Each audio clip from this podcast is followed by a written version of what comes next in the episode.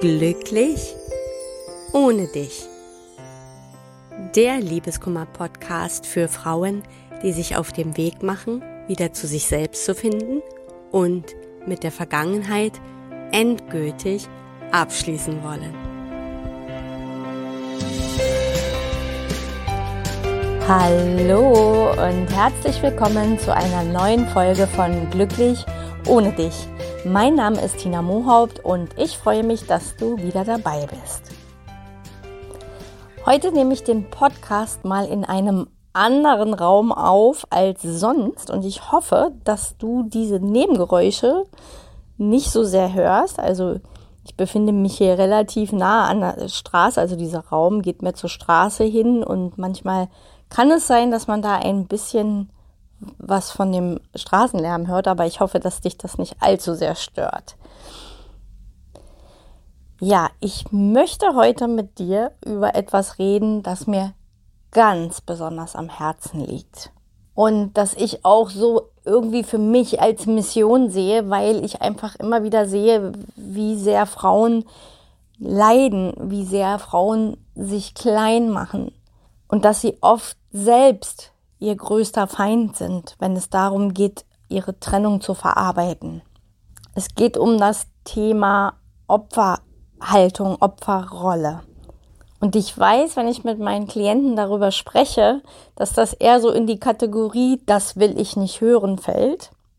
Aber genau hier liegt ein sehr, sehr großer Schlüssel für dich, auch äh, wirklich besser mit einer Trennung umgehen zu können. Und deswegen ist mir eben genau diese Folge so wichtig. Vielleicht kennst du so Sätze wie, ich werde nie wieder mehr glücklich sein und mein Ex ist schuld daran. Oder mir kann jetzt sowieso nichts mehr helfen. Ich habe alles versucht, mein Leben ist wirklich für immer zerstört. Wenn dir solche Sätze auch in deinem Kopf umherschwirren und dir das Gefühl geben, dass du der Situation einfach hilflos ausgeliefert bist, dann befindest du dich höchstwahrscheinlich auch in der Opferrolle.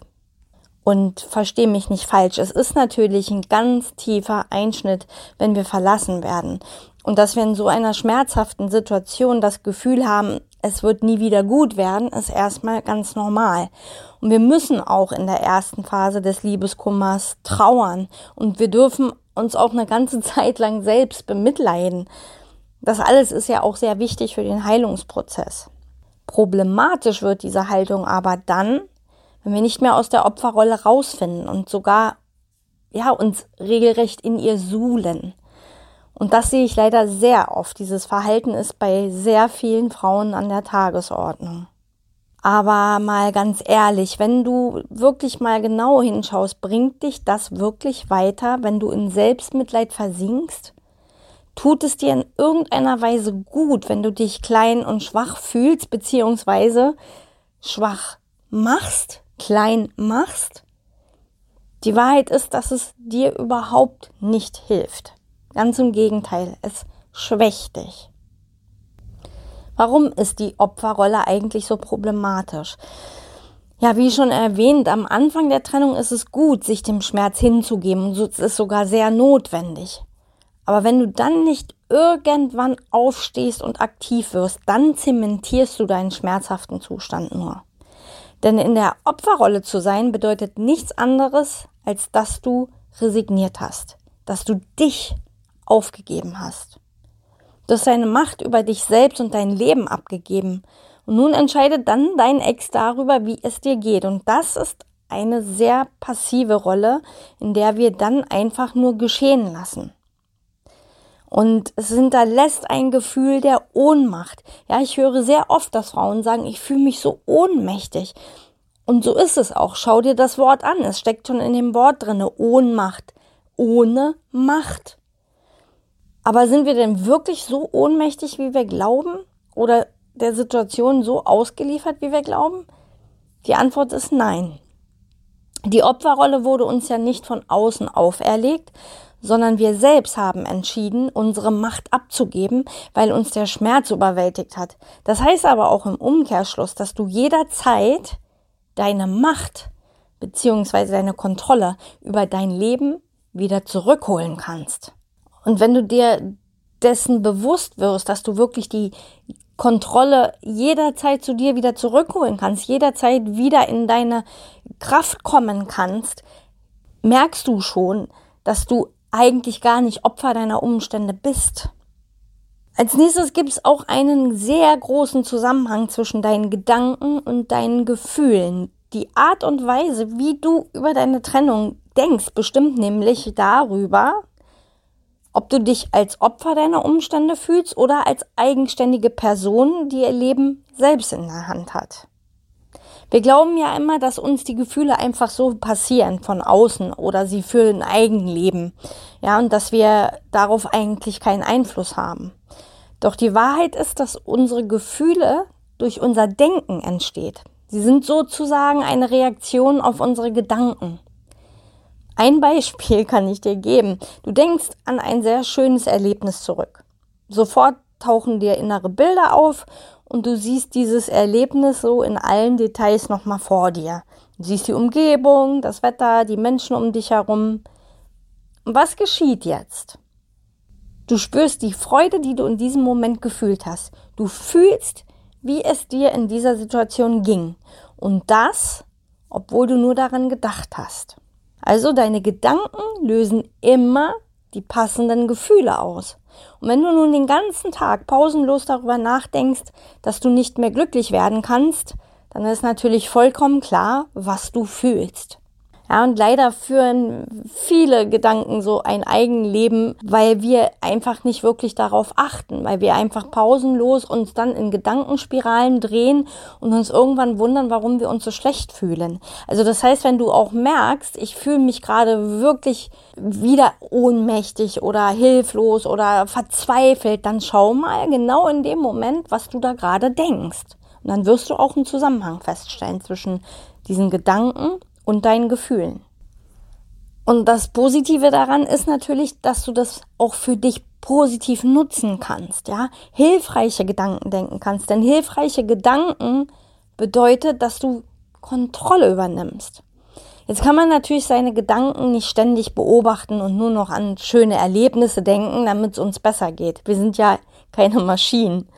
Mein Ansatz ist eher, dich dann zu fragen, was woran du da eigentlich gerade denkst, wenn du wieder in eine negative Gefühlsspirale fällst. Und dann bewusst eine Entscheidung zu treffen, ob du diese Spirale weiterhin nähren willst oder ganz bewusst aus diesen Gedanken aussteigen willst. Denn diese Wahl hast du immer. Manchmal brauchen wir es uns in unserem Schmerz ja, mal ein bisschen zu suhlen oder uns einfach hinzugeben. Aber wenn du verstanden hast, dass dir deine Gefühle nicht einfach so passieren, sondern sie über deine Gedanken gesteuert sind, dann kannst du massiven Einfluss darauf nehmen. Hier können dich auch hilfreiche Gedanken sehr unterstützen, also positive Leitsätze, die dich stärken und die dich in deine Kraft bringen, anstatt dich weiterhin in der Opferrolle festzuhalten.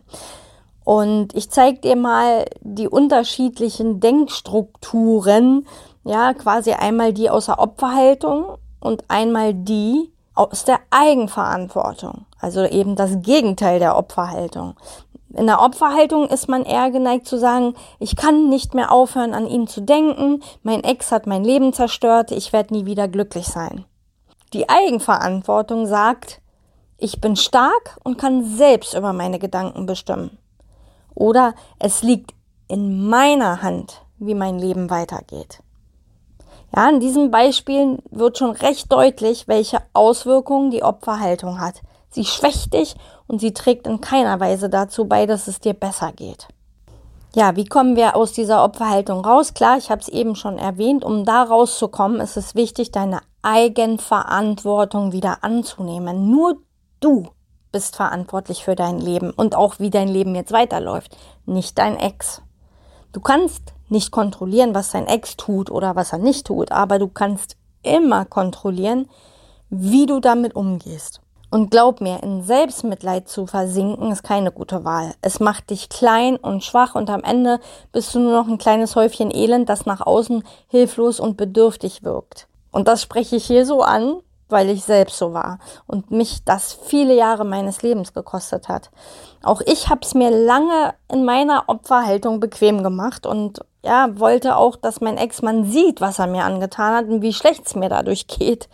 Aber dumm war eigentlich nur, dass es ihn nicht wirklich interessiert hat. Und ja, er war ja auch mit seinem neuen Leben und seiner neuen Freundin beschäftigt. Und ja, am Ende habe ich mir aber also nur selbst damit geschadet. Ja, und es vergingen viele Jahre, bis ich das begriffen hatte. Ja, und irgendwann bin ich dann eben aufgestanden, weil mir einfach klar wurde, niemand wird kommen und mich glücklich machen. Ja, das muss ich schon selbst tun.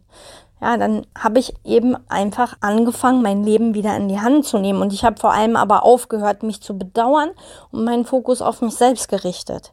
Ja, das hat mir dann letztendlich die Kraft gegeben, aus diesem tiefen Tal von Trauer und Hoffnungslosigkeit herauszukommen. Heute weiß ich auch, dass das größte Geschenk meiner Trennung war, ja, mir selbst zu begegnen und meine innere Stärke zu finden. Und vor allem aber, und ich glaube, das hatte ich auch schon mal erwähnt, da dafür bin ich am meisten dankbar, die, dass ich so emotional unabhängig geworden bin dadurch und zu einer Selbstliebe gefunden habe, die vorher überhaupt gar nicht da war.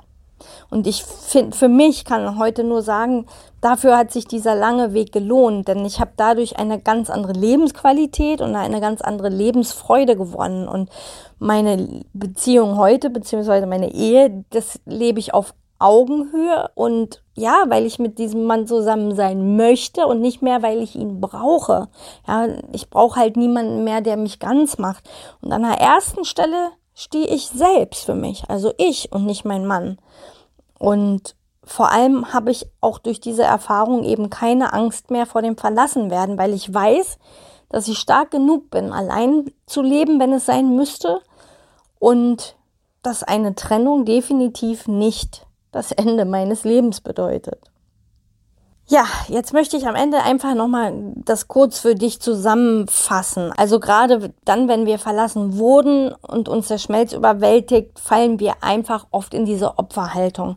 Das Problem aber an der Opferhaltung ist eben, dass wir damit die volle Kontrolle über unser Leben abgeben, über uns selbst, über unsere Gefühle und dass dann unser Ex-Partner entscheidet, wie es uns geht. Ja, entweder wenn er halt ein positives Feedback äh, uns gibt, sind wir ganz oben auf oder wenn er sich gar nicht mehr meldet, fallen wir ganz tief runter oder was auch immer. Auf jeden Fall werden wir wie so eine, ja, wie Marionetten unserer Ex-Partner. Und wenn wir aber bereit sind, wieder die volle Verantwortung für unser eigenes Leben anzunehmen, dann haben wir auch die Chance, gestärkt aus dieser Lebenskrise hervorzugehen und das Leben dann auch aktiv zu gestalten. Dann werden wir ja auch nicht mehr vom Ex oder der Vergangenheit gelebt, sondern bestimmen selbst, wohin die Reise jetzt geht, ja, und ja, kann nur sagen, für diese Reise wünsche ich dir wirklich das Allerbeste und ja, denk einfach für dich daran, du bist es wert, wieder glücklich zu sein. Und da gibt es immer einen Weg nach draußen und, und da, da gibt es immer ein Leben, das auf dich wartet. Also ist dieses Leben nach der Trennung, ja, das einfach darauf wartet,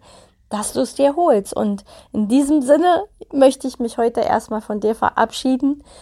Ich hoffe, dass ich auch diesmal dir ein paar kleine Anregungen, Inspirationen mitgeben konnte und äh, würde mich natürlich freuen, wenn du auch beim nächsten Podcast wieder dabei bist und wünsche dir jetzt noch eine wunderschöne Restwoche und bis bald.